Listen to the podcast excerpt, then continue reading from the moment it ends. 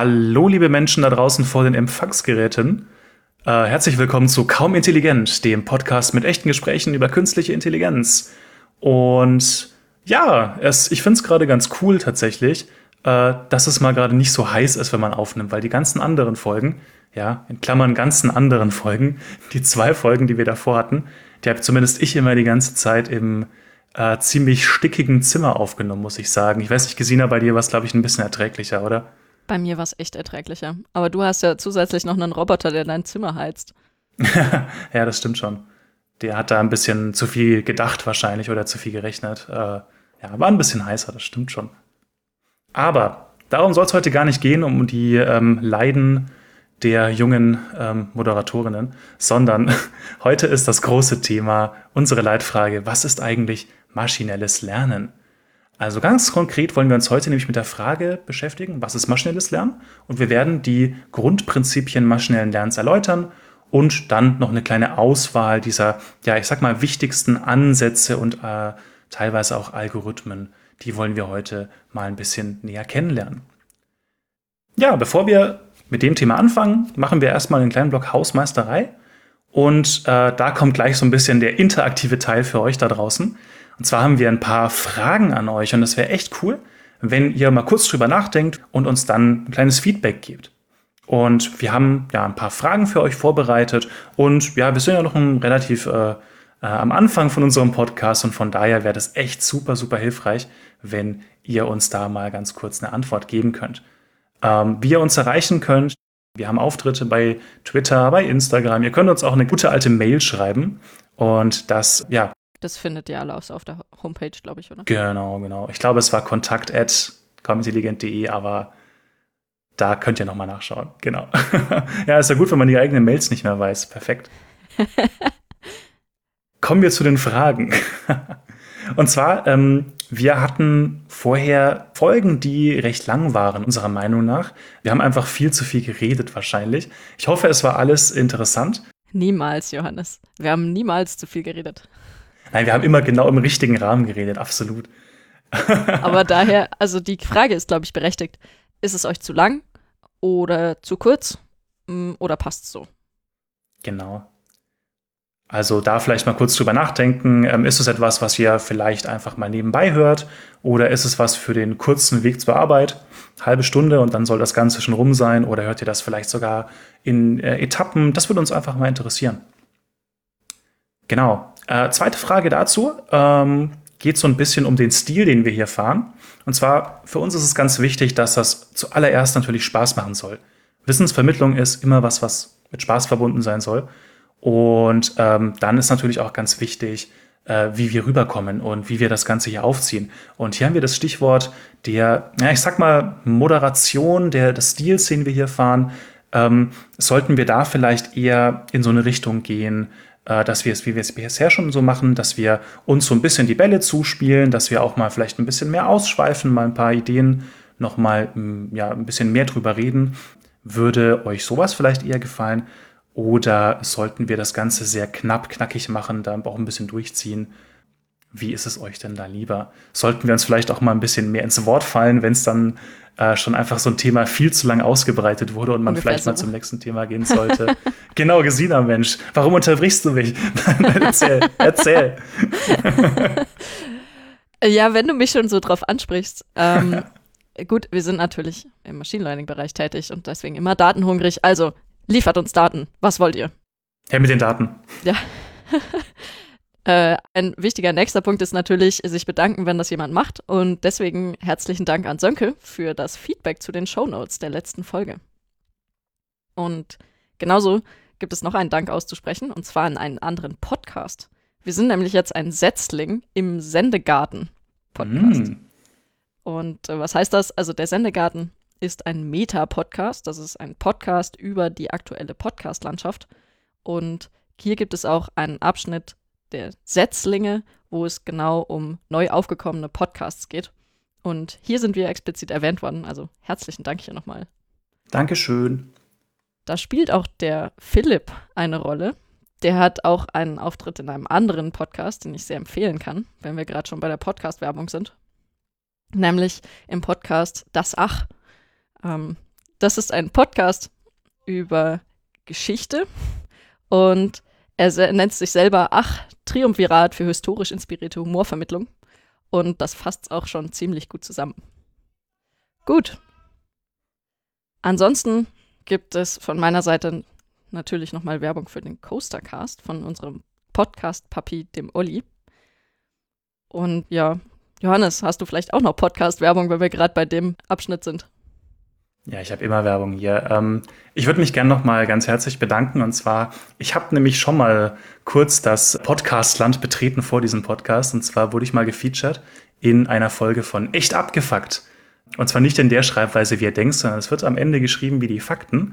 Und ja, da waren zwei äh, Kollegen, die ich schon ein bisschen länger kenne, die diesen Podcast aufziehen. Sie nennen sich auch den größten Podcast Kasendorfs.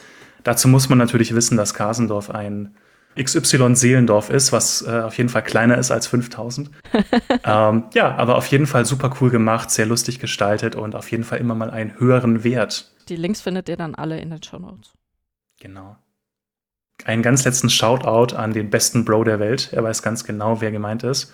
Und zwar an den Franz, der nämlich eine ganz wichtige Sache für diesen Podcast beigetragen hat. Und zwar ist das mehr oder weniger der Taufpate von Bipo. Denn Bipo hat seinen Namen nicht selbst gewählt, sondern der kam quasi von einem Menschen, den ich hier mal kurz grüßen möchte. Also Shoutout an den besten Bro der Welt. Vielen Sehr Dank. Gut. Ja, eigentlich sind wir jetzt durch. Das heißt, jetzt geht es ans Genießen. Und zwar, was soll's heute alles geben? Wir würden grob eine Definition zusammenstöpseln, das kennt ihr ja schon. Dann äh, uns mal die Grundprinzipien des maschinellen Lernens anschauen und kurz besprechen, was muss ich mir eigentlich überlegen, bevor ich mein maschinelles Lernverfahren aussuche und damit loslege. Und dann geht es noch um ein paar ausgewählte Lernverfahren und konkrete Modelle, die damit zusammenhängen. Ja, das heißt, erster Punkt kann starten. Johannes, hast du eine Definition mitgebracht? Natürlich habe ich eine dabei. Und zwar ähm, habe ich mich entschieden dafür eine, ich sag mal, traditionelle, wobei traditionell immer so ein bisschen das Ding ist bei maschinellem Lernen oder allgemein in der KI. Ähm, hier ist ja nicht wirklich alles so wirklich alt. Und ich habe mir was rausgesucht äh, von äh, Tom Mitchell, ist ein äh, Forscher, der ähm, ein Buch geschrieben hat, was natürlich passenderweise Machine Learning heißt. Und ich finde die Definition von ihm einfach sehr passend und auch sehr, ja, wie soll ich sagen, sehr ähm, weitreichend, dass man da auch sehr viel dazu interpretieren kann, was vielleicht in der Zukunft kommen kann im maschinellen Lernen. Ich würde es mal kurz vom Original vorlesen und würde dann noch mal eine kurze deutsche Übersetzung geben. Zum Thema alt. Das Machine Learning Buch ist von 1997 und damit fast so alt wie ich. Krass. Tja. Ihr wisst immer noch nicht, wie alt ich bin. Leg ich wollte jetzt, ich wollte jetzt tatsächlich gerade, gut, dass du mich da zurückgehalten hast, ähm, wollte ich gerade leaken, wie alt ich war, als dieses Buch rausgekommen ist. Aber das werde ich jetzt nicht machen. Das hätte es okay. nicht in die Folge geschafft. also ich fände es auf jeden Fall, ja, ich fände es auch auf jeden Fall alt in, de in dem Spektrum. Aber wir kommen zur Definition. Ähm, auf der englischen Originalfassung heißt das Ganze folgendermaßen. The field of machine learning is concerned with the question of how to construct computer programs that automatically improve with Experience. Wie gesagt, Tom Mitchell aus dem Buch Machine Learning. Und die Übersetzung noch mal ganz kurz. Ähm, ich habe es mal probiert, in gebrochenem Deutsch hier ähm, zu übersetzen. Das Feld des maschinellen Lernens befasst sich mit der Frage, wie man Computerprogramme konstruiert, welche sich automatisch durch Erfahrung verbessern. Und was ich da so interessant finde, und Gesina, da kann man gleich mal kurz drüber reden, ähm, dass hier so generisch von Erfahrung gesprochen wird. Ich muss Erfahrung draufwerfen auf so ein System und dann wird eine Maschine besser in dem, was sie tut oder auf in dem Task, auf das sie angesetzt wurde. Und ich finde, Erfahrung ist einfach so, da kann man viel drunter verstehen. Also wir werden gleich sehen, was man normalerweise drunter versteht, aber wer weiß, ob sich das nicht später wieder ändert. Ja, Erfahrung ist tatsächlich hier sehr abstrakt gewählt. Ich glaube, das liegt vor allem daran, dass äh, je nachdem, welches Lernverfahren man nimmt, Erfahrung einfach sehr unterschiedliche Sachen sein kann. Ähm, was ich hier als quasi Übersetzung für diese Erfahrung auch mir überlegt habe, wäre Beispiele. Das heißt, so übersetzt würde Mitchell sagen, Lernen heißt, dass man messbar besser wird wenn mehr Beispiele am Anfang zur Verfügung gestellt werden. Was hältst du davon? Ja, das trifft es nämlich ganz gut, weil man in diesen meisten Fällen, die man heutzutage eben benutzt bei, bei den Verfahren von maschinellem Lernen, da hat man eben genau diese Beispielstruktur. Man hat irgendeine Art von Datensatz, der in irgendeiner Weise auch strukturiert ist ähm, und versucht dann quasi basierend auf diesem Datensatz ein Modell zu finden, was eben möglichst viele Daten aus diesem Datensatz dann recht gut repräsentiert und später dann eben auch auf neue Daten angewandt werden kann. Insofern Beispiele, ja. Ähm, die, genau, ich glaube, es ist immer so ein bisschen die Frage, wie man, wie diese Beispiele aussehen. Aber das ist natürlich absolut unterschiedlich dann auch von Verfahren zu Verfahren. Ja. Ähm, weil der Begriff Modell reinkam, werden wir wieder uns überlegen, was eine Funktion ist. Das ist ein Ding, da schiebe ich was rein und dann kommt hinten was raus. Und bei maschinellem Lernen könnte man sagen, ein maschinelles Lernverfahren ist eine Funktion, da schiebe ich Beispiele rein und am Ende kommt ein Modell raus. Und dieses Modell ist selber wieder eine Funktion, also ein Ding, wo ich Input von meinem Problem hineinschieben kann und es ergibt einen Output, der mir dann sagt, was ich für diesen Input eben annehmen kann. Um da ein Beispiel zu nennen, neuronale Netze sind ein Modell, das man hier verwenden kann und ein maschinelles Lernverfahren für neuronale Netze wäre ein Verfahren, wo ich Beispiele reinschiebe und am Ende kommt ein trainiertes neuronales Netz raus. Dem kann ich dann zum Beispiel für Bilddaten, Bilder geben und es gibt mir, ob das ein Hund oder eine Katze ist. Für das Problem Klassifizierung Hund oder Katze. Ja, Lernen aus Erfahrung. Gibt es dann noch mehr dazu zu sagen? Sind wir zufrieden mit unserer Definition von maschinellem Lernen? Ich hoffe, dass die Zuhörerinnen und Zuhörer damit zufrieden sind und ich glaube, dass wir das auch gleich nochmal ein bisschen ja, aus unterschiedlichen Gesichtspunkten beleuchten, damit das Ganze noch klarer wird. Also bei Tom Mitchell selber da gab es nochmal eine erweiterte Definition, wo wirklich dann auch mal gesprochen wurde von Performance-Messung. Also wie kann ich denn überhaupt die Verbesserung messen? Ja, also wie kann ich denn überhaupt messen, ob ein System gerade besser geworden ist, indem ich neue Erfahrungen oder neue Beispiele gebracht habe. Und um das mal ja, ja weiter quasi nochmal zu verstehen, da kommen wir später wirklich auf konkrete Beispiele nochmal zurück. Ich finde das gut, dass du das erwähnt hast, weil ein ganz wichtiger Punkt hier bei dem äh, Punkt besser ist, ähm, ich gebe dem Ding Beispieldaten und es soll aber besser darin werden, auf bisher unbekannten Beispielen das Problem zu lösen. Das heißt, ich brauche eine Form von Generalisierung. Okay, weil du gemeint hast, wir wollen hier noch ein bisschen mehr auf Details eingehen. Soll ich mal loslegen? Gesina, ja, pack die Details aus, na klar. Gut, dann kommen wir jetzt zu den Grundprinzipien des maschinellen Lernens. Und hier ist eine wichtige Sache, die man unterscheiden muss, eben erstmal das Problem selber. Äh, hier gibt es eine Klassifikation, die danach geht, ähm, ob sich jemand die Mühe gemacht hat und zu einer Eingabe für mein späteres Modell auch eine echte Ausgabe zu definieren. Oder echt in dem Sinne von die korrekte Ausgabe. Das heißt, für Bilder wäre es jetzt, ähm, ich habe ein Bild und dann sagt jemand, das ist ein Hund oder das ist eine Katze. Hier gibt es effektiv vier verschiedene ähm, Verfahren. Hm, die kann man auch ein bisschen anders clustern, wenn man lustig ist, aber ich lege einfach mal los. Und zwar, das erste ist Supervised Learning oder überwachtes Lernen. Hier hat sich jemand die Mühe gemacht und wirklich für jedes Beispiel die richtige Ausgabe des Modells vorgegeben. Das heißt, für jedes Bild wurde gesagt, das ist ein Hund oder das ist eine Katze. Dann gibt es Semi-Supervised oder teilweise überwachtes Lernen. Hier ist eben nicht für jedes Bild vorgegeben, ob das jetzt ein Hund oder eine Katze ist, sondern es gibt auch einfach Bilder, wo nichts dabei steht. Und das Ding ist halt auch, wenn etwas supervised ist, ähm, sowas ist nicht wirklich schnell zu machen.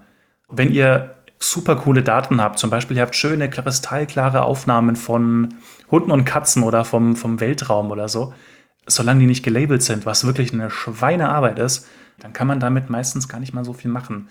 Also Supervised und auch bei Semi-Supervised Sachen äh, kann wirklich sehr lange dauern, bis sowas gelabelt ist. Das ist ein sehr guter Punkt, den wir, glaube ich, auch mal in einer Folge zur Diskussion der Ethik für KI ansprechen sollten. Ja, absolut. Denn für die meisten Modelle, die ihr verwendet, haben Leute wirklich sehr viel Arbeit reingesteckt. Und gerade wenn es um sowas geht, wie Bilder zu labeln, ob es ein Hund oder eine Katze ist, Wenn das jetzt nicht gerade ein Student in seiner Masterarbeit macht, dann macht das im Zweifelsfall jemand, der ein bisschen unterbezahlt dafür ist. Ja, es gibt da auch wirklich ein paar Plattformen, die das machen. Ich nenne da jetzt keine Namen, aber es gibt quasi wirklich so ja, Crowdsourcing-Plattformen, nenne ich das Ganze mal, wo halt wirklich mit ja, gewissen nicht dem europäischen Standard entsprechenden Stundenlöhnen gearbeitet wird. So kann man es vielleicht ausdrücken. Und ja, die Leute halt ja in großen Mengen solche Bilder labeln. Genau. Also so viel zur Ethik zu der Sache und dazu, wie aufwendig eigentlich dieses Labeln ist und dass das auch oft trotz Unterbezahlung eine Kostenfalle sein kann. Wenn man jetzt sagt, ähm, man möchte nicht ganz so viel labeln, dann kann man eben Semi-Supervised Learning verwenden. Da funktionieren aber nicht alle Algorithmen. Genau. Ein etwas anderes Verfahren, wo auch nicht jedes Bild zum Beispiel gelabelt ist, ist das sogenannte Reinforcement oder verstärkende Lernen. Hier ähm, ist es so, dass man eine Sequenz an Eingaben hat, aber erst am Ende einer Sequenz, einer zusammenhängenden Sequenz, wird ein Label gesetzt. Und das ist relevant zum Beispiel für Roboter, Bipo, bitte zuhören, äh, für Roboter, wenn es darum geht, ähm, Aktionen zu planen. Denn hier ist es dann so, dass man eine Sequenz an Eingaben hat, zum Beispiel ich laufe in den Raum, dann laufe ich links, dann laufe ich rechts, dann laufe ich dann ein bisschen geradeaus. Und erst am Ende wird einem gesagt, ob man jetzt das Leckerli gefunden hat oder nicht. Und das ist Reinforcement Learning. Und zu guter Letzt, wenn man tatsächlich gar keine Label zur Verfügung hat, dann gibt es noch das Unsupervised Learning. Das heißt völlig unüberwachtes Lernen. Hier gibt es dann eben nur Eingabedaten und da geht es dann meistens in die Richtung dessen, dass man versucht, automatisiert relevante oder häufig vorkommende Merkmale in diesen Daten zu finden. Gut, ich glaube, das war es jetzt auch schon genug zu den verschiedenen Problemtypen an der Stelle. Ja, ihr seht schon, also es ist eine unglaubliche Vielfalt, die wir hier haben, aber das brauchen wir auch, um einfach verschiedenste Arten des maschinellen Lernens zu unterteilen. Ähm, ich gehe mal ein bisschen weiter und zwar brauchen wir hier auch einen ganz wichtigen Begriff, und zwar den der Induktion. Und Induktion ist etwas, das hat man vielleicht schon mal gehört, wenn man zum Beispiel aus der ja, Mathematik kommt, aus der Logik kommt. Da gibt es immer so ein paar unterschiedliche Konnotationen, aber eine Induktion ähm, ja, hat nichts mit Induktionsherd zu tun, Entschuldigung ähm, für den dummen Witz, aber, aber, jetzt kommt's nämlich. ähm, äh, ist im Normalfall definiert als das Gegenteil der sogenannten Deduktion. Und äh, Deduktion, das hat man vielleicht schon mal gehört, zum Beispiel aus dem Bereich äh, Sherlock Holmes, äh, der Detektiv, der quasi alles Mögliche deduziert und zwar anhand von ähm, verschiedensten Regeln und, äh, und, und Wissen quasi Sachen ableiten kann. Und das ist das Typische, was man hat in der Logik, wenn man eben sagen möchte, hey, ich habe äh, einen allgemeinen Satz, der, den ich annehme als wahr. Und da habe ich jetzt mal das wirkliche klassische Standardbeispiel genommen. Und zwar das Beispiel, alle Menschen sind sterblich. Und ähm, jetzt haben wir eine Zusatzinformation. Und zwar haben wir aus unserer großen Menge von Menschen, haben wir eine Person, und zwar den lieben Sokrates. Und Sokrates, von dem wissen wir, er ist ein Mensch. Und dadurch, dass wir gerade definiert haben, dass alle Menschen sterblich sind, können wir sofort eine ganz einfache Deduktion hier betreiben und können sagen, weil Sokrates ein Mensch ist, ist er eben auch sterblich. Und wir haben neues Wissen generiert. Wir haben vorher nicht gewusst, ob Sokrates sterblich ist. Aber wir haben einfach gewusst, er ist ein Mensch und wir wissen auch zusätzlich, dass alle Menschen sterblich sind und daher wissen wir, dass Sokrates auch sterblich ist. Und das Ganze nennt man eben logische Deduktion, also quasi wirklich die ähm, korrekte ähm, Ableitung von Wissen aus höherwertigen, aus allgemeinen Regeln und eben auch sogenanntem Hintergrundwissen oder Hintergrundinformation. Ja, also insbesondere, wenn ich etwas deduktiv ableite, dann kann man daran nicht rütteln. Dann ist zu 100% Richtig. bewiesen, dass das klar ist. Deswegen ist der Induktionsbegriff, den wir hier besprechen, auch, ja, da möchte ich dich korrigieren, weniger aus der Mathematik, sondern eher aus der Philosophie. Wir hatten jetzt gerade Deduktion besprochen und ich hatte gerade schon gesagt, dass man Induktion im Normalfall eher so als das Gegenteil der Deduktion sieht. Hintergrund ist der, Gesina hat es gerade schon gesagt, an Deduktion kann ich nichts rütteln. Das ist quasi logisch, mathematisch bewiesen, wenn ich äh, per Deduktion zu einem Schluss komme. Bei Induktion ist das nicht der Fall. Induktion ist nicht immer vollständig und nicht immer korrekt, hat aber im Normalfall auch gar nicht den krassen Anspruch darauf. Das einfache Beispiel wieder, und zwar, wir gehen jetzt nämlich nicht von generellem Wissen zu neu generiertem Wissen, sondern wir nehmen uns jetzt die Beispiele, die hatten wir ja gerade schon, wir nehmen uns Beispiele für Menschen. Und zwar nehmen wir uns den Sokrates raus und von dem wissen wir, das haben wir auf irgendeine Art und Weise ähm, empirisch getestet. Ähm, ich sage nicht so ohne meinen Anwalt, äh, dass Sokrates sterblich ist. Und ähm, wir wissen zusätzlich eben auch als Hintergrundinformation wieder, dass Sokrates ein Mensch ist. Und was man jetzt natürlich machen könnte, nur auf Basis von dieser einen Person könnte man annehmen, dass alle Menschen sterblich sind. Und natürlich ist das erstmal eine sehr widersprüchliche Aussage für viele, weil das ja nur auf einer Person basiert, auf einer Stichprobe quasi. Und was man eigentlich machen möchte, ist, man möchte sehr viele Menschen sich holen und immer testen, ob sie sterblich sind oder nicht. Und jedes Mal, wenn ich in der Vorlesung das Beispiel mache, denke ich mir die ganze Zeit auch wieder, worüber wir eigentlich hier reden. Ähm, man möchte ja eine große Stichprobe dann eben zu einer allgemeinen Aussage kommen, und zwar im Idealfall dann zu so einer Aussage wie alle Menschen sind sterblich ähm, oder alle Schwäne sind weiß oder so. Und das ist zum Beispiel ein typisches Beispiel, wo das eben nicht korrekt ist. Ja? Also es sind nicht alle Schwäne weiß, es gibt auch schwarze Schwäne. Das Problem ist nur, wenn die nicht in meiner Stichprobe drin waren, dann habe ich nämlich trotzdem die Aussage gelernt, alle Schwäne sind weiß und habe eben sowas wie schwarze Schwäne einfach nicht beachtet. Ihr seht also, Induktion kommt immer ein bisschen darauf an, ähm, ob man die richtige Stichprobe dafür hat, ob man genügend Daten dafür hat, was man eigentlich beweisen möchte oder was man eben lernen möchte und äh, kann eben auch manchmal nicht korrekt sein. Ja, und diese Verallgemeinerung, das ist genau das, was wir mit maschinellem Lernen erreichen möchten. Also wir haben Beispiele und wir versuchen aus mehreren Beispielen eine allgemeine Regel oder ein allgemeines Modell für unser Problem herzuleiten, mit dem wir dann wiederum neue Beispiele behandeln können. Zum Beispiel ähm, Grieche, prominent, tot. Wenn das unsere Regel wäre, dann könnten wir versuchen, auch weitere Personen damit zu klassifizieren und stellen fest, ähm, jedes Mal, wenn wir einen prominenten äh, Griechen oder Griechin antreffen, dann wird sie als tot klassifiziert.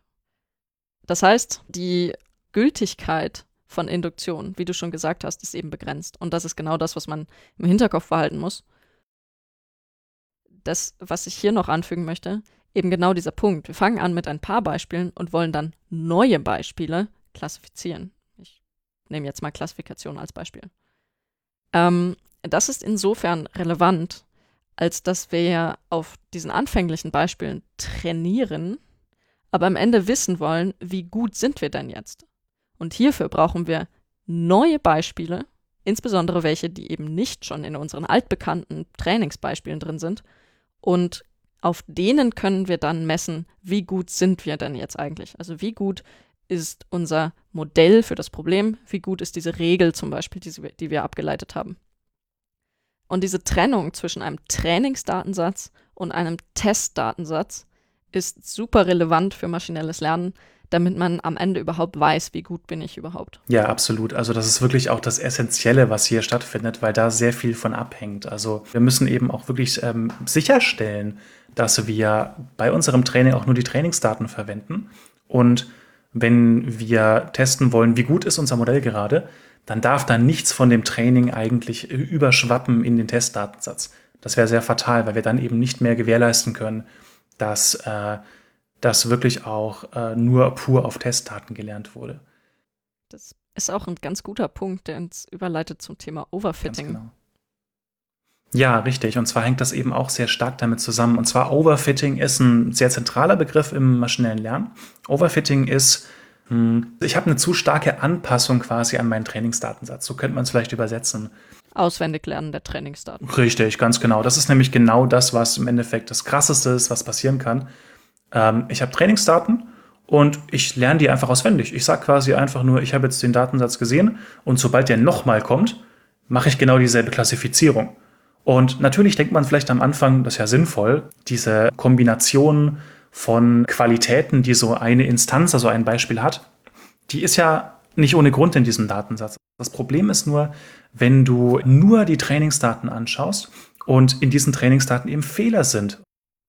Weil kaum ein Datensatz, den du benutzt, ist einfach ist perfekt. Da haben sich immer Fehler, so nach der Noise eingeschlichen und äh, der führt eben dann zu diesem Overfitting. Ich gebe da vielleicht mal ein, ein kleines Beispiel. Wir haben jetzt eine Klassifizierung in dem Fall wieder. Und das Problem, was ich lösen möchte, ist, ich möchte lernen, wann würde ich in die Uni gehen.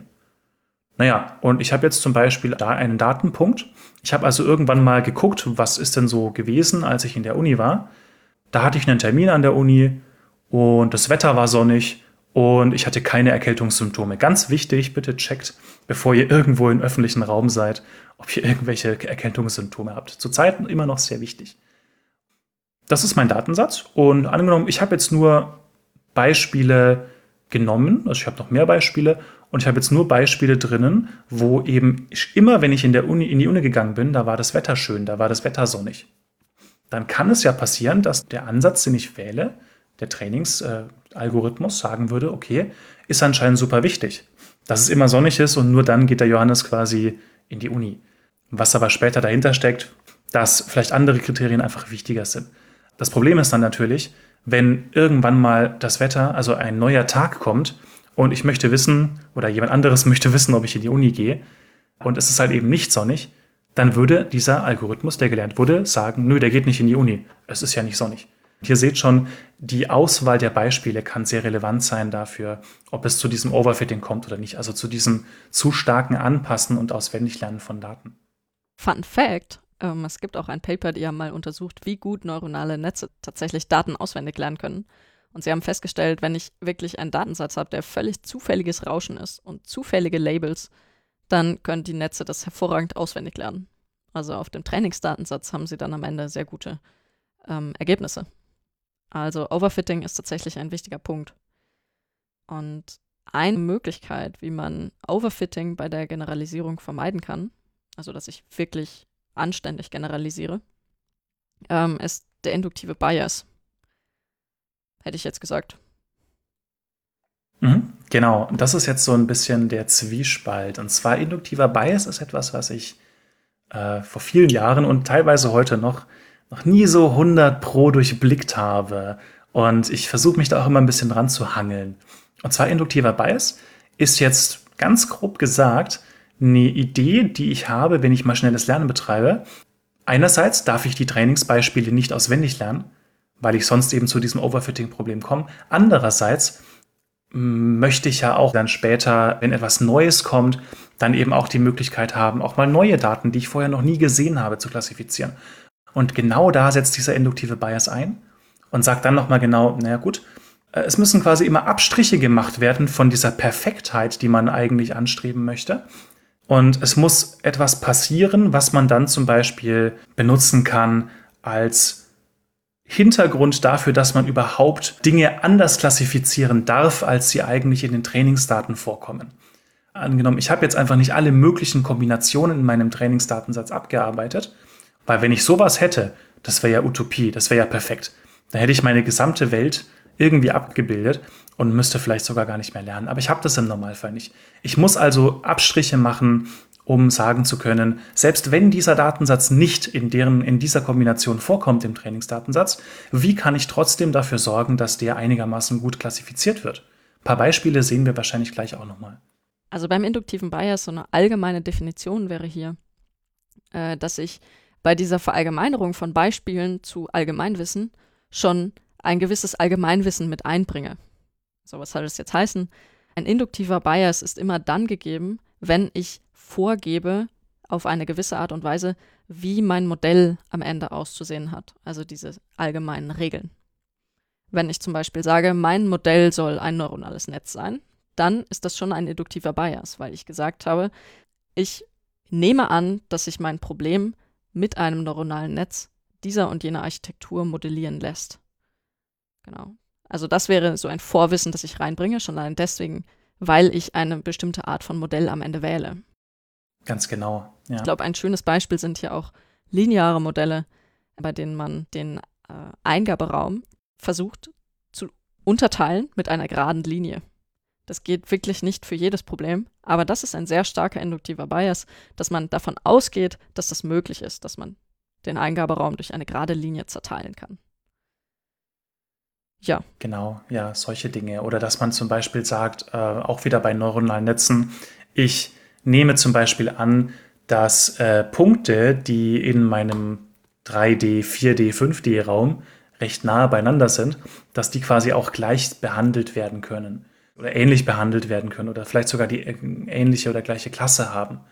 Und äh, wenn ich dann quasi ein neues Datum habe und das recht nahe dann eben bei bestimmten äh, Punkten liegt, dann ist es ja im Normalfall auch so, dass die Trenngerade so liegt, dass eben das genauso klassifiziert wird wie die anderen umliegenden Punkte. Das ist alles dann eine Art von induktivem Bias.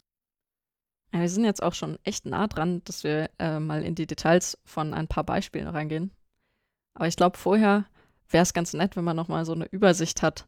Was sollte ich mir denn eigentlich vorher überlegen? Was muss ich über mein Problem und so weiter und meine Randbedingungen wissen, bevor ich meinen Algorithmus auswähle für das maschinelle Lernen? Richtig, genau. Und das ist, glaube ich, auch wirklich eine Sache, die eigentlich am meisten Zeit frisst, aber eigentlich auch am meisten Zeit fressen sollte. Und zwar die Überlegung, was muss ich eigentlich alles mir überlegen, äh, bevor ich überhaupt irgendwann mal einen Trainingsprozess anstoße. Und da sind wir genau bei so ein paar Faktoren, habe ich mal zusammengestellt hier und die gehen wir jetzt mal einzeln durch und können dann später vielleicht sogar überprüfen, hey, welche Faktoren bestimmen denn jetzt zum Beispiel bei den späteren Algorithmen, die wir uns anschauen, dann den Trainingserfolg. Oder auch Misserfolg, kann auch sein. Genau, Pipo, sperr die Lausche auf. Los geht's. Los geht's, Pipo. Ähm, und zwar haben wir einerseits natürlich die Art des Problems. Also ich habe ja irgendeine Art von Problem, was ich lösen möchte. Und das kann zum Beispiel sein, dass ich Punkte habe äh, oder ich habe hab Tabelleneinträge äh, oder ich habe symbolische Daten, also quasi alles Daten, die irgendwie mit Worten oder mit Zeichenketten dargestellt werden können. Und ich möchte die zum Beispiel klassifizieren oder ich möchte Werte herausfinden. Das nennt sich dann Regression. Ja, dass ich zum Beispiel sowas machen möchte wie, ich schmeiß dir fünf Datenpunkte rein und du sagst mir gleich, äh, wie teuer das Haus wird, was ich gerade bauen möchte. Das wäre Regression. Also klar, Art des Problems ist erstmal super wichtig in dem Fall. Und da kommt dann eben noch was dazu. Und Gesina, ich glaube, da hast du noch ein paar Sachen rausgesucht und zwar genau zum äh, Optimierungskriterium. Genau. Also neben der Art des Inputs und der Art des Outputs die unser Problem beschreiben, sollte man sich auch überlegen, was ist denn jetzt eigentlich mein Optimierungskriterium? Also wir hatten dieses Ding mit maschinelles Lernen ist, wenn man besser wird, mit mehr Beispielen. Was heißt es denn jetzt, besser zu werden? Da muss man sich ein Kriterium aussuchen. Ganz genau. Und ähm, Art des Inputs, Art des Outputs, denke ich mal, haben wir jetzt abgearbeitet. Ja? Also wir haben jetzt zum Beispiel numerische Daten, hatten wir ja auch schon in der letzten Folge, dass wir gesagt haben, naja gut, wir brauchen hier wirklich Zahlen. Und wenn wir ein Problem haben, wo es eben nur Zahlen gibt, dann haben wir teilweise eine eingeschränktere Möglichkeit, um uns Algorithmen rauszusuchen. Oder wenn wir nur ähm, kategorische Daten, also sowas wie Zeichenketten haben, äh, kann es auch eine Einschränkung bedeuten. Genauso Art des Outputs, ob ich jetzt eben sagen möchte, ich möchte klassifizieren oder ich möchte sogar nur eine binäre Entscheidung treffen, ja, nein, gehört zu einem Konzept oder gehört nicht zu einem Konzept. Oder ich möchte eine Regression machen, ich möchte eine Zahl rausfinden. Äh, davon hängt eben auch genau ab, was ich auswähle. Dann, und das finde ich auch sehr, sehr wichtig, ähm, die Anzahl und in Klammern auch Qualität der verfügbaren gelabelten Daten. Besonders beim Supervised Learning wird das super wichtig. Genau, das hatten wir ja eben. Das ist nämlich genau der Punkt. Ähm, wenn irgendjemand zu euch kommt und sagt, guck mal, ich habe eine Tabelle, da sind 300 Zeilen drin und die Daten sind so ein bisschen unstrukturiert, aber wird schon irgendwie passen, seid hellhörig und versucht vielleicht nicht sowas wie neuronale Netze oder Deep Learning darauf sogar anzuwenden. Das kann schiefgehen, weil Anzahl für Deep Learning ist im Normalfall im mindestens 10 bis 100.000er Bereich von der Anzahl der Beispiele. Und von daher ist das natürlich auch ein Kriterium in dem Fall. Äh, es gibt auch sehr viele Trainingsmethoden und maschinelle Lernverfahren, die mit recht wenig Daten auskommen, zum Beispiel ILP, Inductive Logic Programming, Gehen wir gleich nochmal drauf ein. Ähm, aber im Normalfall gibt es eben auch sehr viele Verfahren, wo man wirklich sehr viele Daten braucht und wo natürlich auch die Qualität, also die ähm, Korrektheit zum Beispiel der Daten auch ganz wichtig ist. Dann hat man eben auch noch den Punkt, den spreche ich nur ganz kurz an, ob einem die Geschwindigkeit des Trainings wichtiger ist oder die Geschwindigkeit der Inferenz, also quasi Inferenz, neues Wort hier, ähm, ob mir die Geschwindigkeit der eigentlichen Vorhersage später wichtiger ist. Das spielt zum Beispiel eine große Rolle, wenn ich Systeme habe. Und ich glaube, Gesina, da bist du jetzt wieder am Start, Embedded Systems. Ich glaube, es ist super wichtig, dass man bei einem selbstfahrenden Auto schnell zu Ergebnissen kommt und nicht nur so ein paar Sekunden warten muss darauf, richtig? Genau. Da steckt man schon mal viel, viel Arbeit, viel Zeit, Jahre und Geld da ins Training rein, damit man am Ende eine sehr schnelle Inferenzgeschwindigkeit hat. Das wird eben dann zum Beispiel wichtig. Wir haben auch Lernverfahren, die eigentlich so gut wie gar keinen Trainingsaufwand haben. Die trainieren nämlich eigentlich kein Modell im Hintergrund. Äh, die lagern das alles aus auf die Inferenzzeit und sagen dann, naja gut, ich bin in der Nähe von dem Punkt, dann werde ich schon irgendwie positiv sein. Und da muss man eben abwägen, was, was ist einem wichtiger. Dann auch heutzutage sehr, sehr wichtig, weil KI einfach und maschinelles Lernen auch super, super häufig eingesetzt wird. Wir haben hier immer das Problem, dass wir vor allem bei den ja, neueren Verfahren wie neuronalen Netzen und Deep Learning eben das Problem der Interpretierbarkeit haben. Wir können oftmals nicht mehr in die Modelle reinschauen und können auch nicht mehr hinterfragen und nachvollziehen, wie Modelle zu einer Entscheidung gekommen sind. Und sobald das wirklich auch wichtig wird für zum Beispiel die Schuldfrage oder Versicherungsdevisen und so weiter oder auch einfach nur, weil ich wissen möchte, wie meine Daten verarbeitet wurden, dann ist natürlich auch wichtig, dass ich das Ganze interpretieren kann. Und zu guter Letzt habe ich hier auch nochmal aufgefügt, äh, vor allem heutzutage, Deep Learning braucht sehr krasse Hardware, wenn man das wirklich mit sehr vielen Daten machen möchte. Auch Stichwort GPUs hatten wir ja schon mal angesprochen. Ähm, Im Normalfall brauche ich wirklich sehr große Rechenleistung, um Modelle in dem Ausmaß, wie sie heutzutage gemacht werden, auch lernen zu können. Genau. Da empfehle ich den Abschnitt zur GPU-Revolution in der Geschichtsfolge. Vielleicht auch da erwähnenswert sind Embedded Devices. Also inzwischen versucht man trainierte Modelle wirklich auf möglichst kleinen Platz zu quetschen, damit die zum Beispiel in Handys oder Autos reinpassen. Ähm, und da ist es natürlich echt wichtig, dass man sich von vornherein ein Modell aussucht, das das auch erlaubt. Gut. Haben wir noch wichtige Punkte, die man vorher beachten sollte, bevor man sich das Lernverfahren oder das Modell raussucht? Ich glaube, Gesina, heute bin ich etwas ungestüm und springe einfach mal direkt rein in die Lernverfahren. Was glaubst du, kann Bipo sich davon eins aussuchen? Ähm, ja, also normalerweise lasse ich ihn eigentlich gar nicht so viele Wahlmöglichkeiten, aber ich glaube, heute mache ich mal eine Ausnahme. Sehr gut. Mal schauen, was er daraus lernt. Oh, und wer jetzt übermotiviert ist, kann natürlich ähm, aus der heutigen Folge und den Folgen, die dann noch kommen, sich einen Datensatz zusammenbauen, der anhand der Rahmenbedingungen, die wir genannt haben, entsprechend diese Rahmenbedingungen zu möglichen Lernverfahren zuordnet. Vielleicht schafft ihr es ja aus diesen Daten dann ein Modell zu lernen, das euch sagt, welches maschinelle Lernverfahren ihr für ein bestimmtes Problem anwenden sollt. Schickt uns eure Modelle an kontakt.kaum-intelligent.de und wir wählen das Schönste aus. Genau. Und kein Witz, das hat Google tatsächlich gemacht. Und es gibt Verfahren, die das in so einer Art nur ein bisschen eingeschränkter machen. Das sind maschinelle Lernverfahren, die lernen sollen, maschinelle Lernverfahren, ähm, in dem Fall neuronale Netze, auszusuchen.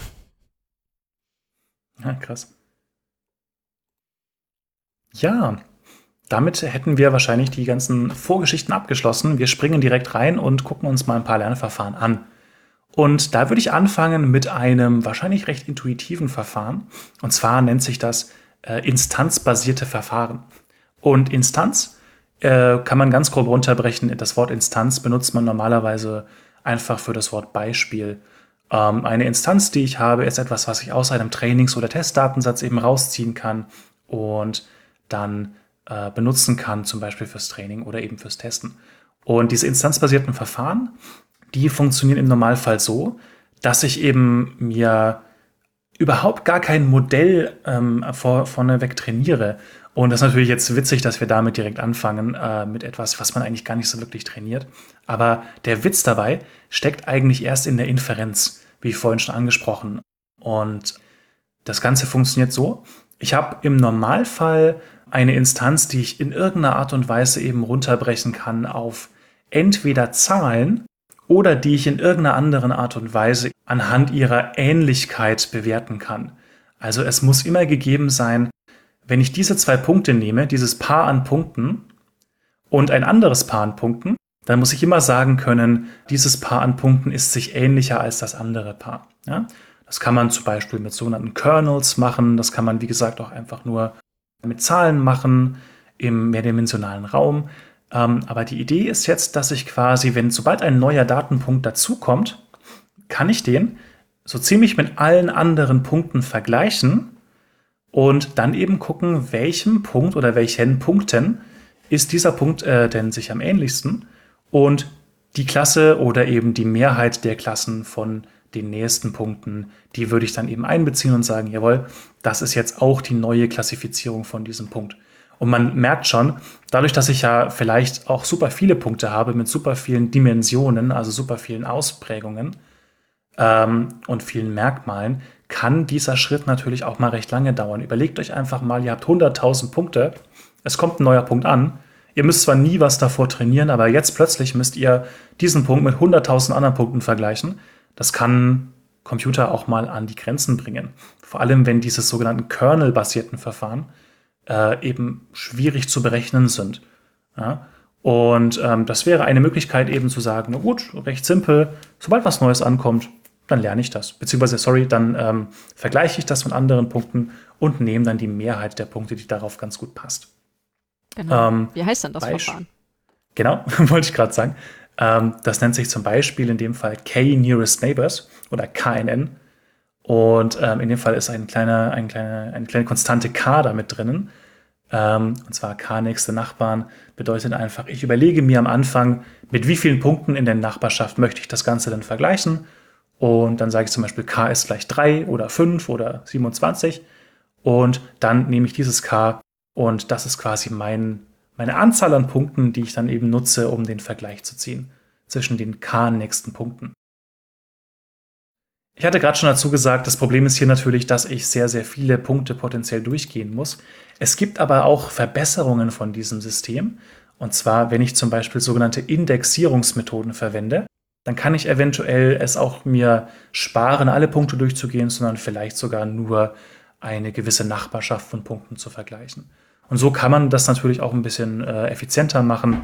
Aber im Normalfall sagt man, sobald mir Vorhersage Zeit wichtig ist, sollte ich vielleicht versuchen, nicht sowas wie instanzbasierte Verfahren zu nehmen. Genau, denn instanzbasierte Verfahren sind im Normalfall eng verknüpft mit Lazy Learning. Also konkret übersetzt wäre das faules Lernen. Das heißt, man ist faul und lernt nicht am Anfang, sondern man lernt erst dann, wenn man es braucht. Und das dauert eben Zeit.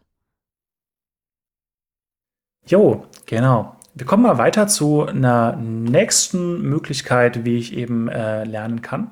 Und zwar ist das die sogenannte Entscheidungsbauminduktion oder einfach nur das Entscheidungsbaumverfahren. Und ich finde, das ist auch etwas, was man wirklich intuitiv verstehen kann. Und zwar stellt euch einfach vor, wir haben ähm, ein Modell, was wie ein Baum aussieht bei den Informatikern. Da wachsen Bäume irgendwie immer von oben nach unten, habe ich das Gefühl. Genauso hier auch. Wir starten ganz oben und stellen uns immer sowas wie äh, Fragen. Ja? Also wir sagen jetzt einfach, ähm, ich gehe jetzt mal wieder zu dem Beispiel zurück, was ich vorhin hatte mit der Uni. Hat Johannes einen Termin? Ja oder nein? Und wenn ja ist, dann gehe ich nach links. Und wenn nein ist, dann gehe ich rechts den nächsten Bereich runter. Und dann frage ich weiter, ist das Wetter sonnig oder bewölkt? Wenn das Wetter sonnig ist, dann steige ich einen Ast nach links runter und äh, wenn es bewölkt ist, dann gehe ich rechts runter und so weiter und so fort. Ja, und ähm, die Ideen, wie man sowas trainieren kann, sind ähm, ja, vielfältig. Es gibt zum Beispiel Entscheidungsbäume, die sind rein symbolisch. Das heißt, ich habe quasi nur wieder kategorische Daten.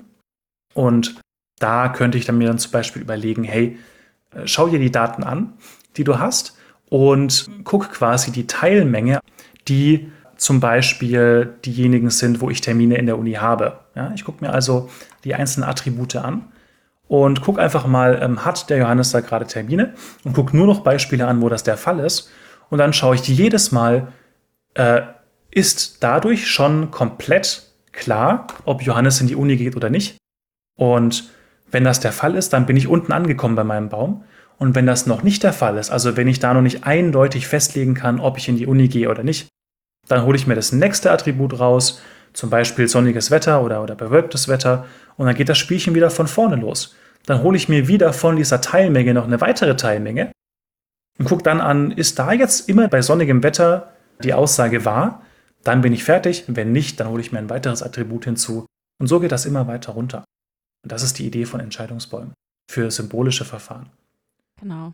Ähm, vielleicht an der Stelle, der Begriff Induktion in Entscheidungsbauminduktion ist nicht die philosophische Induktion oder philosophisch-logische Induktion, sondern in dem Fall bedeutet Induktion hier einfach rekursiv.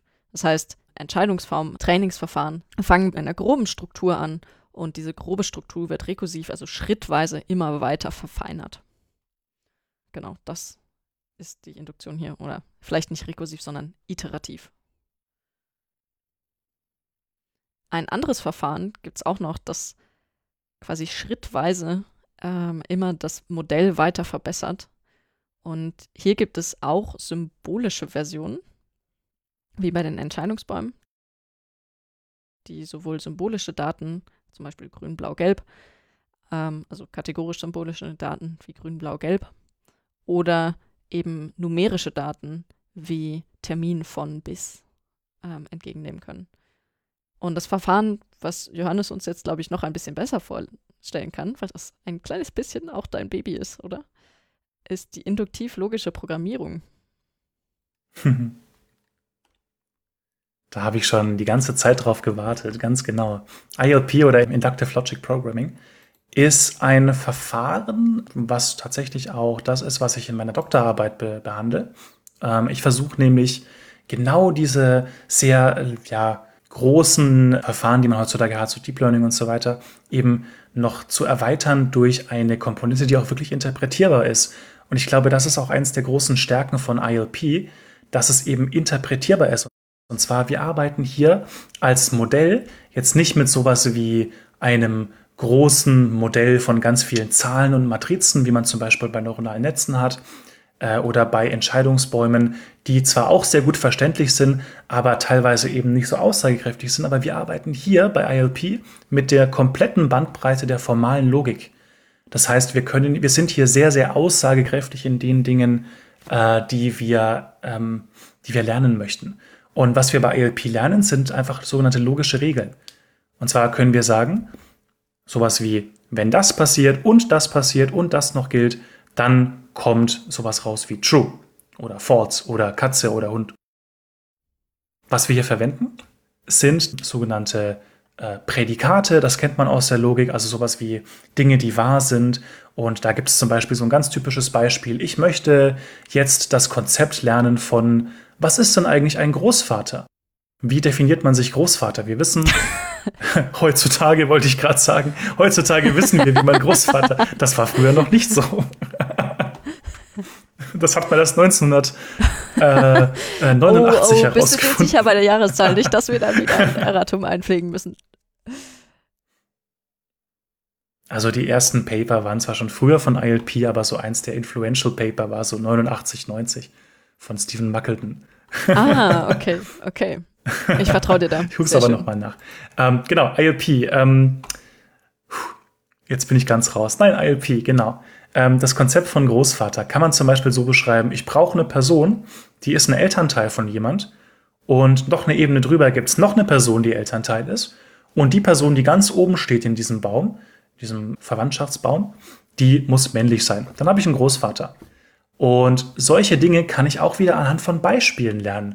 Ich kann dir zum Beispiel ganz viele Paare von Menschen geben und dir jedes Mal sagen, jo, das ist äh, eine Idee, also das ist ein positives Beispiel für Großvater, das ist ein negatives für Großvater. Also der Thomas, der ist jetzt der Großvater von der Ellie und die äh, Marianne, die ist jetzt nicht der Großvater von der Gesina. Ich kenne deine Familie nicht, aber hey, vielleicht habe ich ja getroffen.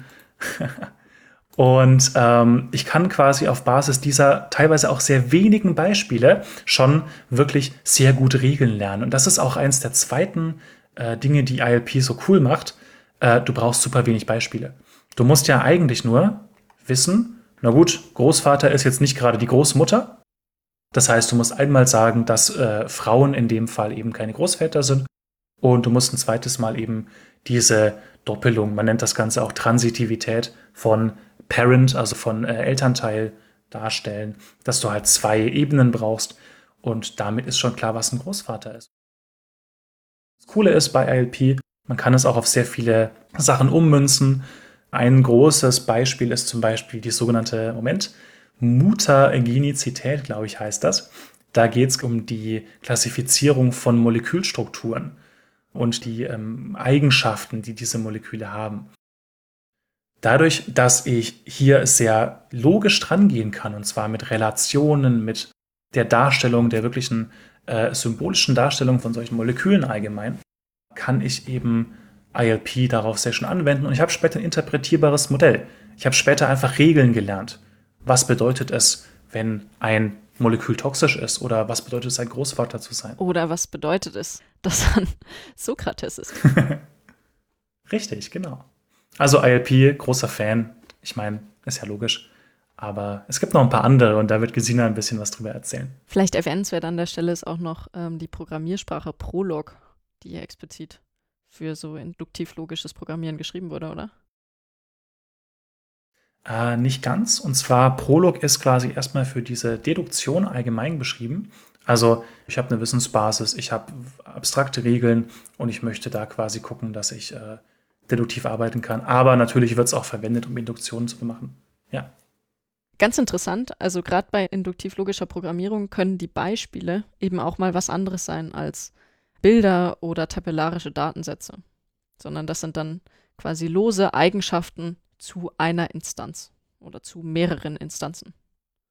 Genau, und das Problem ist aber dann trotzdem, das möchte ich jetzt auch nicht ungesagt lassen, weil ich gerade so euphorisch war, äh, ILP ist natürlich nur dann sinnvoll einsetzbar, wenn es eine gute Möglichkeit gibt, auch eine sinnvolle Möglichkeit, diese Daten, die ich habe, umzumünzen in symbolische oder auch logische Darstellung. Das muss gegeben sein. Das heißt, reine Bilddaten sind schwierig. Wobei, ich habe gehört, da arbeitet jemand dran. Ja, ich möchte keine Namen nennen. ja. Soll ich mal weitermachen mit quasi meinem Baby? Na klar, gerne. Ich gebe es ja zu, es ist nicht mein Baby. Neuronale Netze gibt es nämlich schon sehr, sehr lange. Deswegen fasse ich das ein bisschen allgemeiner und das Lernverfahren, was ich hier vorstellen möchte, ist allgemein Optimierung in dem Sinne, dass ich als Modell ein Modell gegeben habe, das schon komplett vorgegeben ist, bis auf einige Stellschrauben. Und das Einzige, was ich machen kann, sind diese Stellschrauben oder Parameter eben zu verändern. Und Optimierungsverfahren wie zum Beispiel Backpropagation sind jetzt dafür gedacht, dass ich in kleinen Schritten ähm, anhand von immer neuen Beispielen, das heißt in Form von Beispielschritten, diese Stellschrauben immer wieder anpasse in die richtige Richtung. Fangen wir mal mit einem einfachen Modell an, und zwar äh, einem linearen Modell. Ein lineares Modell bedeutet, dass ich meine Daten betrachte als Punkte in einem Raum. Und wenn ich dann davon ausgehe, dass ich mein Modell linear lösen kann, wie eben schon gesagt, dann gehe ich davon aus, dass ich diese Punkte mit einer Trennlinie oder einer Trennwand trennen kann. Und jetzt will ich nur noch wissen, das sind jetzt die Stellschrauben, die ich brauche, wo genau ist diese Trennwand aufgehängt ähm, und wie ist sie gedreht. Das heißt, ich muss diese zwei Stellschrauben, also die Werte für diese zwei Stellschrauben bzw. Parameter finden. Ein Verfahren, das dies jetzt schrittweise machen kann, wäre zum Beispiel Backpropagation. Das heißt, ich weiß für ähm, jede Teilmenge von Beispielen und für jede Position meiner Stellschrauben, wie gut ist denn aktuell mein Modell und in welche Richtung müsste ich denn diese Stellschrauben verstellen, wenn ich für diese kleine Teilmenge an Beispielen besser werden will. Und äh, das Einfachste wäre, wenn ich jetzt als Teilmenge immer ein Beispiel betrachte. Das heißt, ich schiebe ein Beispiel rein und überlege mir dann, okay, also bei diesem Beispiel hat es irgendwie ein bisschen versagt, mein Modell. Aber wenn, ich's, wenn ich die Wand zum Beispiel ein bisschen kippe, dann wird das Beispiel auf einmal richtig klassifiziert.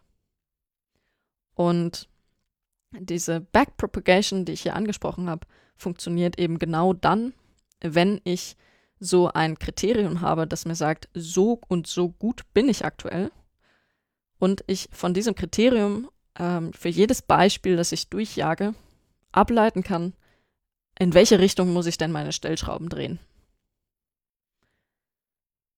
Das Ganze kann ich auch anwenden für neuronale Netze. Ähm, also neuronale Netze sind dann wieder ein bisschen komplizierter als lineare Modelle und können etwas komplexere Probleme darstellen. Aber hier ist es genau dasselbe. Bei Backpropagation nehme ich immer jeweils einen kleinen Anteil an Beispielen. Der wird normalerweise Batch genannt. Also ein Batch an Beispielen. Jage den durch mein neuronales Netz und weiß dann, wie ich meine Stellschrauben in dem neuronalen Netz, also die Gewichte zwischen den Neuronen, wie ich die Gewichte zwischen den Neuronen anpassen muss, damit das neuronale Netz besser wird für eben diese kleine Teilmenge an Beispielen. Und das mache ich schrittweise immer für so kleine Teilmengen an Beispielen. Was ist jetzt an solchen Lernverfahren cool? Das Gute daran ist, man braucht nicht den gesamten Datensatz auf einmal für den Algorithmus. Anders als zum Beispiel instanzbasierte Verfahren, die quasi den gesamten Trainingsdatensatz immer abspeichern müssen. Äh, okay, korrigiere mich, man muss doch auch für instanzbasierte Verfahren den gesamten Trainingsdatensatz in den RAM laden, oder? Ja, meistens schon. Außer du hast halt wirklich eine ähm, sehr effiziente Indexierung. Dann geht das auch. Aber im Normalfall ist es so, genau. Bei Entscheidungsbäumen ist das genauso, oder? Bei Entscheidungsbäumen, da ist es halt so, genau, du hast so so ein Simultaneous Covering. Das heißt, du musst quasi wirklich gucken, äh, welche Teilelemente haben jetzt welches Attribut. Und das nimmst du als neue Teilmenge. Und dann kannst du aufspalten. Dann hast du so typische genau. Optimierungen genau. bei Bäumen, wo du sagst, der Logarithmus ist dann irgendwie gut. Ja. Aber du musst insbesondere den gesamten Trainingsdatensatz auf einmal kennen, also auf einmal im RAM haben. Genau, am Anfang auf jeden Fall und dann eben nur noch für Teilelemente. Ja. Genau. Also, was ist das Coole an dem Verfahren? Anders als bei zum Beispiel bestimmten Entscheidungsbaumverfahren oder instanzbasierten Verfahren muss ich nicht den gesamten Trainingsdatensatz auf einmal zur Verfügung stehen haben, sondern eben immer nur solche einzelnen Batches aus dem Trainingsdatensatz. Und kann dadurch zum Beispiel schon mit dem Training anfangen obwohl ich mit dem Label noch gar nicht fertig bin, weil ich einfach die Daten, die ich schon gelabelt habe, Stück für Stück reinschiebe. Äh, das macht es auch ganz nett, wenn ich zum Beispiel während der Laufzeit auch nochmal neue Labels bekomme, also neue Daten, dann kann ich das Modell mit kleinen Batches an Daten immer weiter trainieren. Ja, also so viel zur Backpropagation und einem typischen Verfahren, wie ich neuronale Netze trainiere. Vielleicht machen wir dazu nochmal eine etwas detailliertere Folge. Aber das ist das Wichtigste, was man erstmal wissen muss. Zum Abrunden, es gibt natürlich noch ganz andere Verfahren, um Modelle zu optimieren. Äh, ähnlich der Backpropagation gibt es Verfahren, die auch wieder Modelle mit Stellschrauben optimieren. Und ein Verfahren, das hier noch nennenswert ist, ist die genetische Optimierung. Also hat nichts mit Gentechnik oder so zu tun, sondern die Idee hier ist, dass man Evolution nachvollzieht und man startet mit einem Modell, wo die Stellschrauben auf eine bestimmte Art und Weise gestellt sind. Und dann verändert man die Stellschrauben immer ein kleines bisschen und erzeugt daraus Kindermodelle, die eben ähnlich sind zum Elternmodell, aber in bestimmten Konfigurationen eben leicht anders. Und die werden dann alle ausprobiert und das beste Modell wird dann behalten oder die besten Modelle. Dann macht man das wieder, die kriegen wieder Kinder und davon werden wieder die Besten genommen. Und tatsächlich versucht man so eine Form von Evolution von Netzen oder anderen Modellen, eben dem zu optimierenden Modell zu finden. Tja, ist ganz witzig eigentlich, weil es erstaunlich gut funktioniert. Da kann ich ein paar YouTube-Videos empfehlen. Ja, also ich glaube, das, was ich wirklich faszinierend fand, war, ähm, wenn man da mal schaut, ich glaube, es war sogar auf der offiziellen Wikipedia-Seite, ähm, eine Antenne, die jetzt eingesetzt wird im All. Da war man sich nicht ganz sicher, ob man wirklich einfach nur so eine starre Antenne nehmen soll, so eine geradlinige, oder ob man das irgendwie anders machen muss. Und da ging es um sowas wie Abstrahlraten und so weiter. Und die wurde tatsächlich einfach genetisch optimiert. Das heißt also, man hat wahrscheinlich angefangen mit einer Gerade, hat dann mal geguckt, was so passiert, wenn man die mal ein bisschen biegt und kreuz und quer laufen lässt. Und die sieht jetzt einfach nicht mehr symmetrisch aus, Aber das war tatsächlich eine sehr, sehr gute Abstrahlrate, die da erzeugt wurde. Nur auf der Basis, dass man eben versucht, so, sag ich mal, durch Trial and Error dann darauf zu kommen, was eben die beste Methode ist. Der Zufall spielt tatsächlich auch in anderen Lernverfahren eine wesentliche Rolle. Allein schon der Zufall, wie ich meine gelabelten Daten unterteile in einen Trainings- und in einen Testdatensatz. Dann kommt natürlich bei Backpropagation-Verfahren zum Beispiel noch der Zufall hinzu, ähm, wie meine Batches sortiert sind. Also welche Beispiele landen gemeinsam in einem Batch. In welcher Reihenfolge werden die Beispiele dem Modell zum Training gefüttert. Das ist auch noch relevant. Genau. Und ähm, wie groß dieser Einfluss vom Zufall bei verschiedenen Verfahren ist, da würde ich gerne irgendwann mal nochmal genauer drüber reden. Aber ich glaube, das war's dann erstmal für heute. Denn ihr solltet einen ganz guten Eindruck davon bekommen haben, was maschinelles Lernen eigentlich ist und was so typische Lernverfahren und Modelle sind. Beziehungsweise Kategorien davon. Genau, und wenn noch irgendwas unklar ist, ihr wisst Bescheid, schreibt uns, gebt uns Feedback. Ähm, wir werden auf jeden Fall auf Fragen antworten. Ihr könnt euch auch bei Bipo beschweren. Beschwert euch immer bei Bipo, genau. Ja. Sollen wir es dann auch für Bipo nochmal kurz zusammenfassen? Ja, das können wir zumindest mal so als Liebesbeweis machen. Das würde ich schon sagen. ja, die Definition war das erste, was wir besprochen haben. Also, was ist maschinelles Lernen? Maschinelles Lernen ist eine Form von automatischer Modellierung eines Problems anhand von Beispielen. Und wenn man die offizielle Definition nimmt, dann heißt es, dass ähm, maschinelles Lernen eine messbare Verbesserung bedeutet, wenn ich mehr Beispiele zur Verfügung habe. Und genau ist ein maschinelles Lernverfahren eine Funktion, der gebe ich Beispiele und sie liefert mir ein Modell zur Lösung eines Problems. Was wir noch nicht so wahnsinnig im Detail besprochen haben, wäre noch die Abgrenzung. Das heißt, das wäre jetzt noch eine Wiederholung aus der Folge über was ist künstliche Intelligenz, wo wir auch schon drüber geredet haben, dass künstliche Intelligenz nicht dasselbe ist wie maschinelles Lernen, sondern maschinelles Lernen ist eigentlich ein Teilbereich bzw. bloß Verfahren, um künstliche Intelligenz zu ermöglichen. Mehr haben die beiden nicht wirklich miteinander zu tun. Ich glaube, wenn wir eines hier beibringen wollen, dann ist es wahrscheinlich wirklich genau dieser Satz.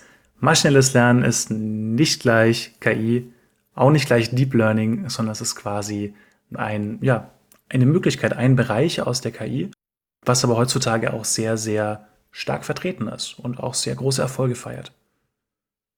Genau. Und die coole Mathematik beherbergt. Mhm. Ja, und das, äh, also Deep Learning, das ähm, ist alles, was mit neuronalen Netzen und dem Training von neuronalen Netzen zu tun hat. Und das ist eben ein Teilbereich nur von maschinellem Lernen. Wir haben jetzt ganz viele Beispiele genannt, hoffentlich, die euch überzeugen, dass maschinelles Lernen eben mehr ist. Und zwar weitaus mehr als das Training von tiefen neuronalen Netzen. Was man noch abgrenzen kann anhand von der Definition, die wir heute erarbeitet haben, ist Data Mining. Vielleicht kennt ihr die coolen Berufsbezeichnungen Data Scientist und ähnliches. Ähm, bei Data Mining geht es darum, dass man versucht, bisher unbekanntes Wissen aus Daten zu extrahieren, und zwar automatisiert. Äh, das grenzt sich ab von maschinellem Lernen, das nicht unbedingt unbekanntes Wissen finden möchte. Also jeder weiß, wie man zum Beispiel Hunde und Katzen voneinander unterscheidet, sondern maschinelles Lernen soll automatisiert eine Lösung finden, um ein Problem zu lösen. In dem Fall ein Modell, das mir unterteilt zwischen Hund und Katze. Genau. Das heißt, ihr wisst jetzt, und vor allem du, Bipo, du weißt jetzt, was ist maschinelles Lernen und was ist es nicht. Was haben wir noch besprochen? Ihr solltet euch, bevor ihr ein Modell aussucht oder ein Verfahren, um Modelle zu erzeugen, aussucht, einige Sachen überlegen. Und zwar zum Beispiel sowas wie, was ist eigentlich mein Problem? Was ist meine Hardware? Und so weiter und so fort. Also, Pipo, schalte deinen Computer ein, bevor du ein Verfahren auswählst, mit dem du etwas lösen möchtest. Pipo, was ist eigentlich dein Problem? Das ist die zentrale Frage Sehr hier. schön. Genau. Und insbesondere, wenn du dein Problem am Ende mit einem automatisiert generierten Modell lösen möchtest, dann gibt es dafür eben nicht das eine Verfahren, sondern es gibt sehr viele verschiedene Verfahren, die man anhand der Problemstellung und sonstiger Rahmenbedingungen auswählen, also aus denen man auswählen sollte. Und äh, ein wichtiger Punkt, den ich persönlich noch gerne betonen möchte, ist, neuronale Netze sind zwar sau cool, sie können zum Beispiel sehr viele verschiedene Probleme lösen, aber sie sind bei weitem nicht immer die beste Wahl. Da kann ich vielleicht auch noch einen, äh, wenn ich ihn wieder finde, einen schönen Blogbeitrag verlinken, wo jemand gezeigt hat, dass es manchmal Leute gibt, die meinen, dass neuronale Netze wirklich für alle Probleme anwendbar sind, auch wenn teilweise einfach äh, manuelle Programmierung hier besser geeignet wäre. Also kleine Hausaufgabe an die Menschen, die äh, wahrscheinlich schon was oder die vielleicht schon was gemacht haben mit äh, neuronalen Netzen, um einfach mal eins der heute gelernten oder kennengelernten Verfahren mal einfach nachzugucken und mal zu gucken, was da so dahinter steckt. Weil ich glaube, das ist ganz cool, wenn man auch mal sieht, dass nicht alles äh, Gold ist, was glänzt, wollte ich jetzt gerade sagen, passt hier nicht so 100 pro. Aber dass man quasi hier auch einfach mal sieht, äh, das ist nicht das Einzige, was existiert da draußen. Es gibt noch so viele schöne andere Dinge. Und wenn ihr euch nicht sicher seid, was ihr verwenden sollt, macht es meistens am meisten Spaß, wenn man tatsächlich einfach jemanden fragt. Oder mal auf Twitter die Frage zum Beispiel an Bipo stellt. Ähm, keine Garantie auf kompetente Antwort hier natürlich. Oder, das habe ich auch häufiger gesehen, auf ähm, Forschungsplattformen, zum Beispiel ResearchGate. Da kommen häufiger solche Fragen. Also redet mit Menschen. Es gibt genügend Leute, die sich selber schwer getan haben, ein Problem mit einem speziellen Verfahren zu lösen und sich damit beschäftigt haben. Vielleicht findet ihr ja auch den oder die eine, den einen, der genau was ähnliches, was ihr machen wollt, schon mal gemacht hat. Ich glaube, wir müssten auch mal irgendwann eine Folge dazu machen, wo man sich dann äh, Infos auch äh, suchen kann, wenn es um solche Forschungsthemen geht. Also welche Plattformen man da verwenden kann. Ob wir vielleicht auch schon mal Erfahrungen damit gemacht haben. Kommt auf die Liste, würde ich sagen. Gerne, gerne. Gerne auch als Bonusfolge. Ja. Ich glaube, damit sind wir soweit. Jo. Was glaubst du, weiß Bipo jetzt zur Genüge, was maschinelles Lernen ist? Ich denke noch nicht hundertprozentig, aber ich denke mal, das ist ein guter Start und ich glaube, Bipo ist, ha, Vorsicht, Wortwitz, äh, lernfähig. Das war jetzt kein Wortwitz, aber es hat so gut gepasst gerade. Und er wird sich auch noch weiter ähm, entwickeln. Und ich glaube, es ist ein Roboter, der auch sehr wissbegierig ist und von daher hoffentlich nicht so wissbegierig, dass wir irgendwann mal ausgerottet werden als Menschheit. Äh, aber dass er zumindest mal so ein bisschen über den Tellerrand schaut und auch mal merkt, was denn so alles in der ML-Welt ja, abgeht. Sehr schön noch ein Kürzel abgehakt. ML für maschinelles Lernen. Ja, stimmt. ML sagen wir meistens bei Machine Learning. Das hätten wir wahrscheinlich am Anfang sagen können, aber passt auch gut am Ende. Lieber später als nie. Das ist auch ein guter Punkt. Ich glaube, ähm, es ist hier schon ganz schön spät. Das heißt, wir könnten langsam mal Bipo, falls er noch nicht in der Ladestation ist, in die Ladestation schicken. Ich hoffe, dass er überhaupt noch im Haus ist. Ich gucke gleich mal nach. Nicht, dass er weggespült wurde. Oh Gott. Ich habe ihn ja schon so ein bisschen ins Herz geschlossen, muss ich sagen. Hat er schon schwimmen gelernt? Ich weiß nicht, ob ich das ausprobieren will. Ich habe das Gefühl, dass da sehr viel Elektronik noch eine Rolle spielt bei ihm. Oha, ja. Und ich weiß nicht, ob es dann so gut ist. Aber hey. Ähm, ich glaube, ja, ich glaube, er kommt damit zurecht. Äh, er hat, glaube ich, ein, ja, eine harte Schale außenrum, aber ich will es nicht herausfordern. Eine harte Schale und einen britzelnden Kern. Ganz genau. In dem Sinne wünsche ich euch noch einen schönen Abend. Wünsche ich auch. Oder morgen.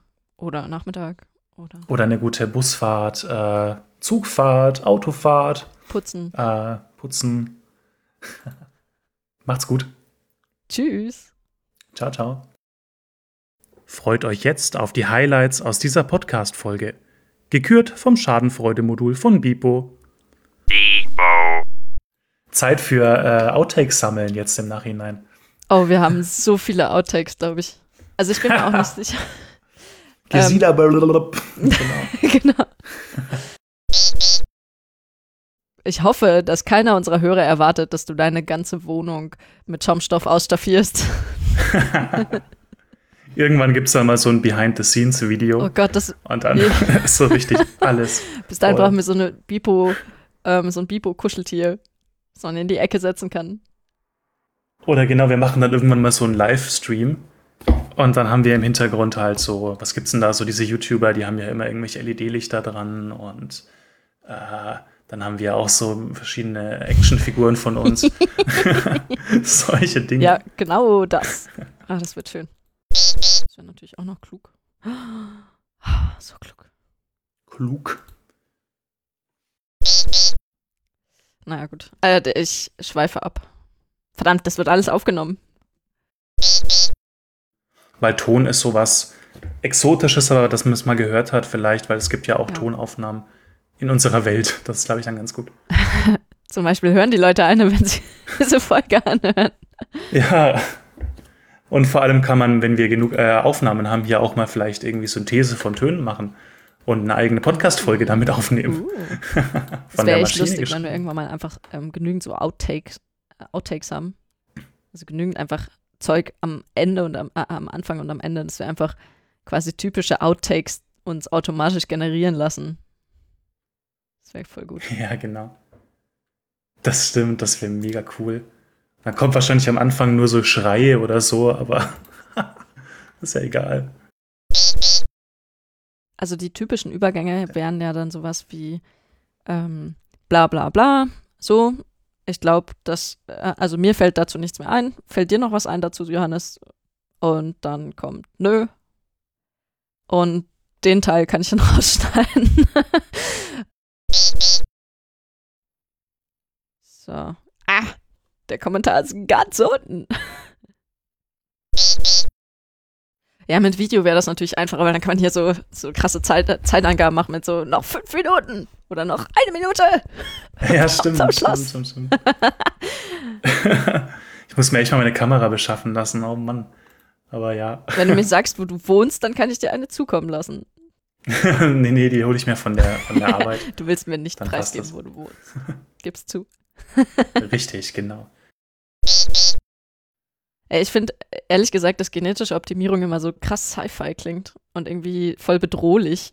So Gentechnik und künstliche Intelligenz. Was kann dabei rauskommen? Aber dass das eigentlich ein total stupides Verfahren ist. Ähm, ja. Dann sind wir eigentlich schon fast soweit. Bist du bereit zum Labern? Das klingt gut. Ich bin sowas von bereit, ey. Ich habe richtig Bock. Vielleicht gibt es auch heutzutage Menschen, die Sokrates heißen. Wenn ihr da draußen seid und Sokrates heißt, dann schreibt uns jetzt eine Mail, kontakt at kaum-intelligent.de. Und äh, Findet Sokrates. Du hast mich Ja, übrigens eben generdsniped. Ich habe echt lange drüber nachgedacht, wie man deine Reihe von 3, 5, 27 denn eigentlich fortsetzen würde. Aber das ist eine andere oh Geschichte. weh. Und wie würdest du sie fortsetzen? Das würde ich doch mal gerne wissen. Tja, ich habe keine kanonische Lösung gefunden. Wahrscheinlich wäre es am ehesten 125. Heute war mal mein Augenmerk darauf zu üben, dass ich meinen Maul aufkrieg. Weil Ja. ich jedes Mal, wenn ich, äh, wenn irgendwas lustig ist oder eigentlich die ganze Folge lang muss ich grinsen. Und ich krieg, wenn ich grinse, den Mund zum Sprechen nicht gescheit auf. Geil. Beste Probleme.